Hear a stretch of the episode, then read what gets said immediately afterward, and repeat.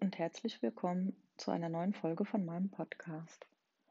In dieser Folge erzähle ich euch, wie ich mich weiterentwickelt habe, wie es zu Pferdespaß saß und letztendlich zu den Glücksfindern kam.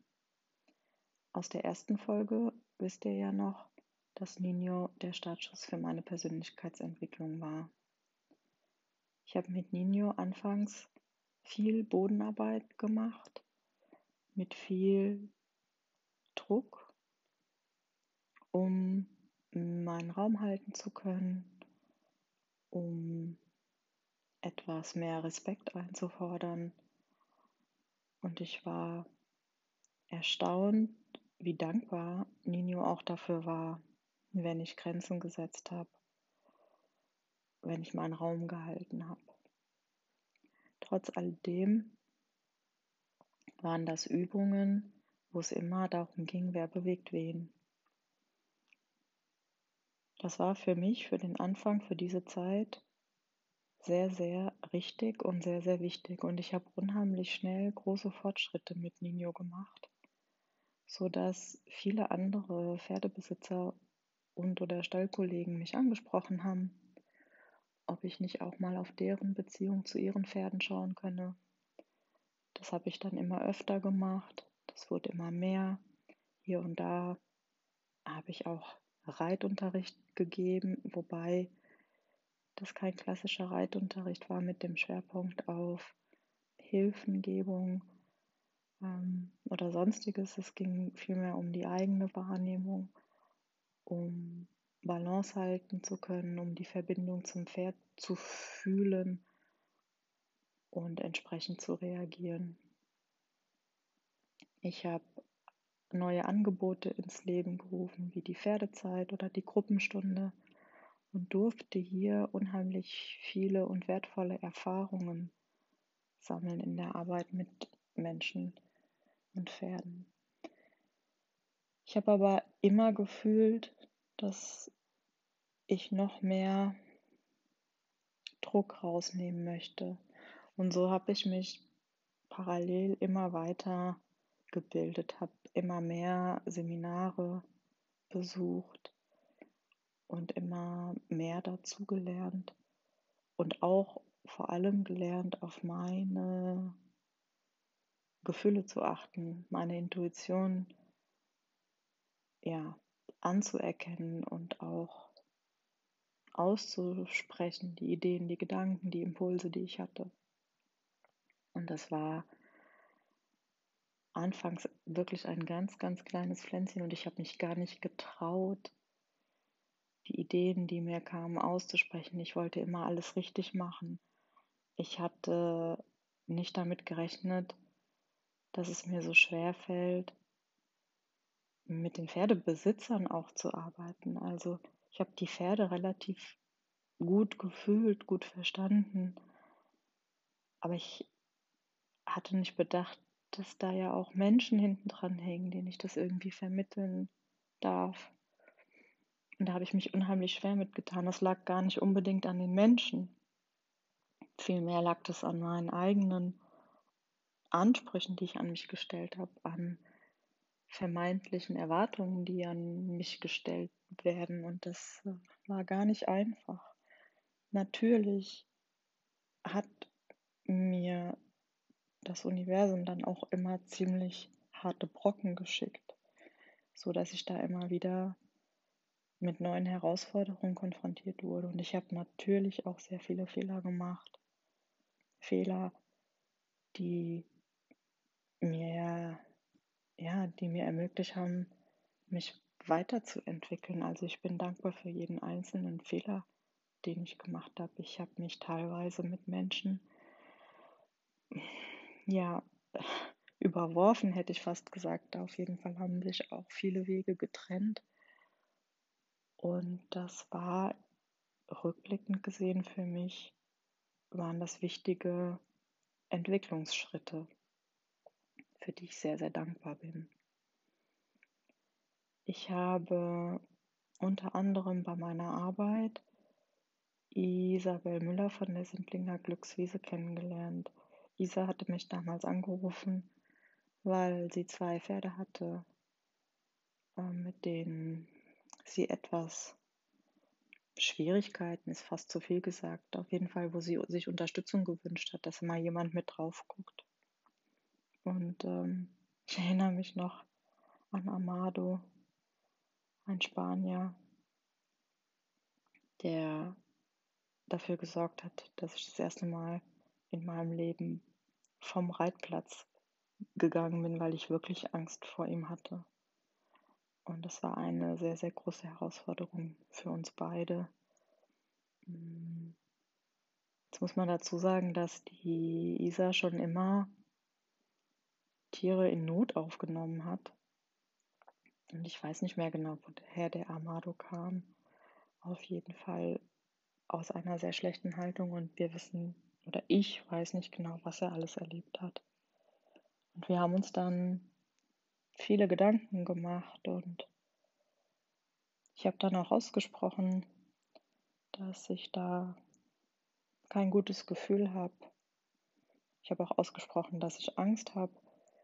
Und ähm, wir sind dann irgendwie zusammen zu, der, zu dem Entschluss gelangt, dass wir den Amado einfach mal noch ein bisschen Zeit geben, dass wir den noch mal ein bisschen fair sein lassen und gar nichts von ihm verlangen.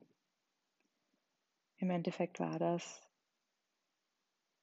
die beste Entscheidung, die wir treffen konnten. Aus Amado ist ein ganz, ganz tolles, verlässliches Pferd geworden und ja, man kann sich kaum noch vorstellen, dass es diese Situation gab. Für Isa und mich war das sehr wertvoll. Wir haben festgestellt, dass wir da auf einer Wellenlänge schwimmen, dass wir die gleichen Ansichten oder in vielen Punkten die gleichen Ansichten hatten. Und wir haben uns sehr, sehr gut verstanden und ähm, sind auch ähm, der Ansicht gewesen, alle beide, dass es total wichtig ist, schon den Kindern den Umgang mit den Pferden zu vermitteln. Und zwar nicht reinen Reitunterricht, sondern wirklich Pferdezeit für Kinder. Den Kindern ermöglichen, die Pferde zu erleben, zu fühlen, die eigenen Gefühle wahrzunehmen, die entstehen beim Umgang mit dem Pferd. Und eines Abends oder nachmittags saßen wir auf der Glückswiese und haben die Natur genossen und dann haben wir gesagt, wir machen einfach ein Angebot für Kinder. Isa hatte da auch schon länger drüber nachgedacht und dann haben wir gesagt, warum machen wir es nicht einfach zusammen? Ja, und so entstanden die Angebote der Kinderpferdezeit und noch der Naturthementag, glaube ich. Wir haben Kindergeburtstage angeboten und haben einfach angefangen. Und es war eine sehr, sehr schöne Zeit und das hat, es kam sehr gut an. Wir hatten viele Anfragen, viele Interessenten und es ist richtig gut angelaufen. Wir hatten sehr viel Spaß dabei, haben sehr positive Rückmeldungen bekommen und so ist das sehr schnell gewachsen. Ich habe dann auch meine Hauptarbeit reduziert, sodass ich nur noch vier Tage die Woche ins Büro musste und einen Tag für diese Zeit, für diese Kinderpferdezeit zur Verfügung hatte. Und hat richtig, richtig gut funktioniert. Irgendwann ging das bei mir gesundheitlich nicht mehr. Ja, was heißt das eigentlich? Es ging gesundheitlich nicht mehr. Also es war so, dass ich mir mit dieser Arbeit, mit der Kinderpferdezeit, aber auch mit den anderen Pferdeterminen, die ich noch hatte, einen großen Traum erfüllt habe. Und wie ich schon erwähnt habe, habe ich aber nicht damit gerechnet, dass dahinter so viel dran steckt. Und es hat mich ziemlich überfordert, wenn ich ehrlich bin, allen Ansprüchen gerecht zu werden. Heute weiß ich natürlich, dass all diese Ansprüche, denen ich gerecht werden wollte, ja nur in meiner Realität vorhanden waren, aber das war mir damals nicht bewusst. Die Reduktion meiner Hauptarbeit auf vier Tage hat auch nicht so wirklich funktioniert. Ich habe nämlich versucht, die Arbeit, die ich vorher in fünf Tagen gemacht habe, in vier Tagen zu machen, um dann einen Tag frei zu haben. Und dann haben wir mal Freitag, Samstag den ganzen Tag auf der Sindlinger Glückswiese gestanden und die Kinderpferdezeit oder die Kindergeburtstage gemacht. Und das hat relativ schnell dazu geführt, dass ich ziemlich ausgebrannt war. Ich habe nicht mehr schlafen können. Ich habe damals schon viel zu viel Alkohol getrunken, damit ich überhaupt runterkomme. Und ja, irgendwann nachts bin ich sogar die Treppe runtergefallen und mein damaliger Freund hat gesagt, dass ich jetzt vielleicht mal zum Arzt gehen könnte, um nach Hilfe zu fragen. Also es war ein bisschen drastischer. Er hat mir sehr nachdrücklich, hat er mich darum gebeten, dass ich zum Arzt gehe. Das habe ich getan. Und ich vergesse es nie, wie ich vor meinem Hausarzt saß. Und als er mich gefragt hat, wie es mir geht und warum ich hier bin, habe ich angefangen zu weinen. Ich hatte überhaupt nichts mehr unter Kontrolle. Die Tränen flossen. Ich wusste überhaupt nicht, wo das herkam. Und habe dann ein bisschen erzählt. Und für ihn war das dann relativ schnell klar, dass ich eine depressive Erschöpfung habe. Und dann hat er mich krank geschrieben. Und wow, das war für mich sehr, sehr hart. Also erstmal habe ich, glaube ich, ein, zwei Wochen gebraucht, um überhaupt anzunehmen, dass das so ist. Ich wollte das nicht. Ich wollte nicht eine von denen sein, die sich krank schreiben lassen, weil sie überfordert sind. Das wollte ich einfach nicht. Irgendwann habe ich dann eingesehen, dass es keinen Sinn hat, sich dagegen zu wehren, habe gesagt, okay, dann bin ich jetzt eben krank und dann ähm, werde ich jetzt zusehen, dass ich schnell wieder auf die Beine komme. Dann habe ich mir lange nicht erlaubt, in der Zeit, in der ich arbeitsunfähig war, die Dinge zu tun, die mir Spaß machen, weil ich das eigentlich seit meiner Kindheit so kannte, dass man nur zu Hause bleiben darf, wenn man irgendwie sehr, sehr krank ist, also eigentlich fast kurz vor Tod. Und wenn man dann zu Hause geblieben ist, dann durfte man aber auch nichts anderes machen, weil dann war man ja krank und kurz vor Tod. Mein Arzt hat mir dann immer wieder gesagt, dass es einen Unterschied gibt zwischen Kranksein und arbeitsunfähig. Und dann habe ich mir irgendwann erlaubt, tagsüber zu meinem Pferd Nino zu fahren. Dann habe ich meinen Rucksack gepackt, habe meinen Hund mitgenommen, eine Teekanne mitgenommen, was zu schreiben. Und dann habe ich mich immer an einen Baum gesetzt, der in der Nähe der Fersewiese war, habe auf die Pferde geschaut und habe einfach mal all meine Gedanken aufgeschrieben und das hat mir sehr, sehr gut getan. Ich war dann regelmäßig bei dem Arzt und ja, wir haben dann noch irgendwie herausgefunden, dass ich selbst die Entschleunigung beschleunigen wollte. Aber letztendlich hat es dann äh, fünf Wochen gedauert, bis ich wieder arbeiten konnte muss dazu sagen, dass mein Arbeitgeber mir da auch sehr entgegenkam, mir dann ein neues Projekt zugeteilt hat, was weniger stressig war und ich mich da so wieder einfinden konnte und das auch relativ gut geklappt hat. Eine große Erkenntnis für mich war, dass selbst wenn ich der Arbeit nachgehe, die meinem Wesen entspricht, also meiner Berufung, nicht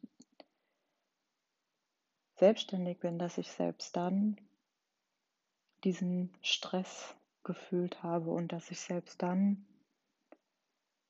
ja äh, keine Ruhe hatte, nicht zur Ruhe kam.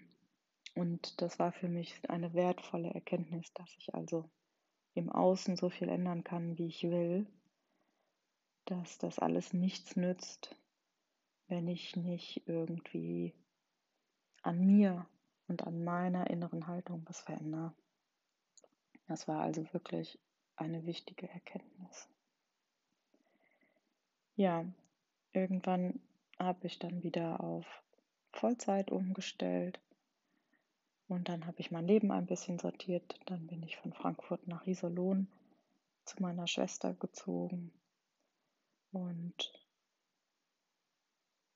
Zwischendrin habe ich mich entschieden, die Ausbildung zum ganzheitlichen Coach zu machen. Das war 2019, ähm, weil ich eben bei meiner Pferdearbeit mit den Menschen mit meinen Kunden gemerkt habe, dass ich unheimlich gut darin war, die Botschaften der Pferde zu deuten und auch die Themen aufzudecken. Ähm, aber wenn dann meine Kunden vor mir standen und gesagt haben, ja, Birte, was mache ich aber denn jetzt?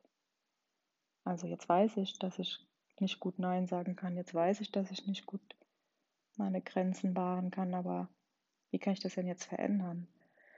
Da war ich dann auch immer ein bisschen ratlos. Also mir fehlte so ein bisschen die Lösungsfindung.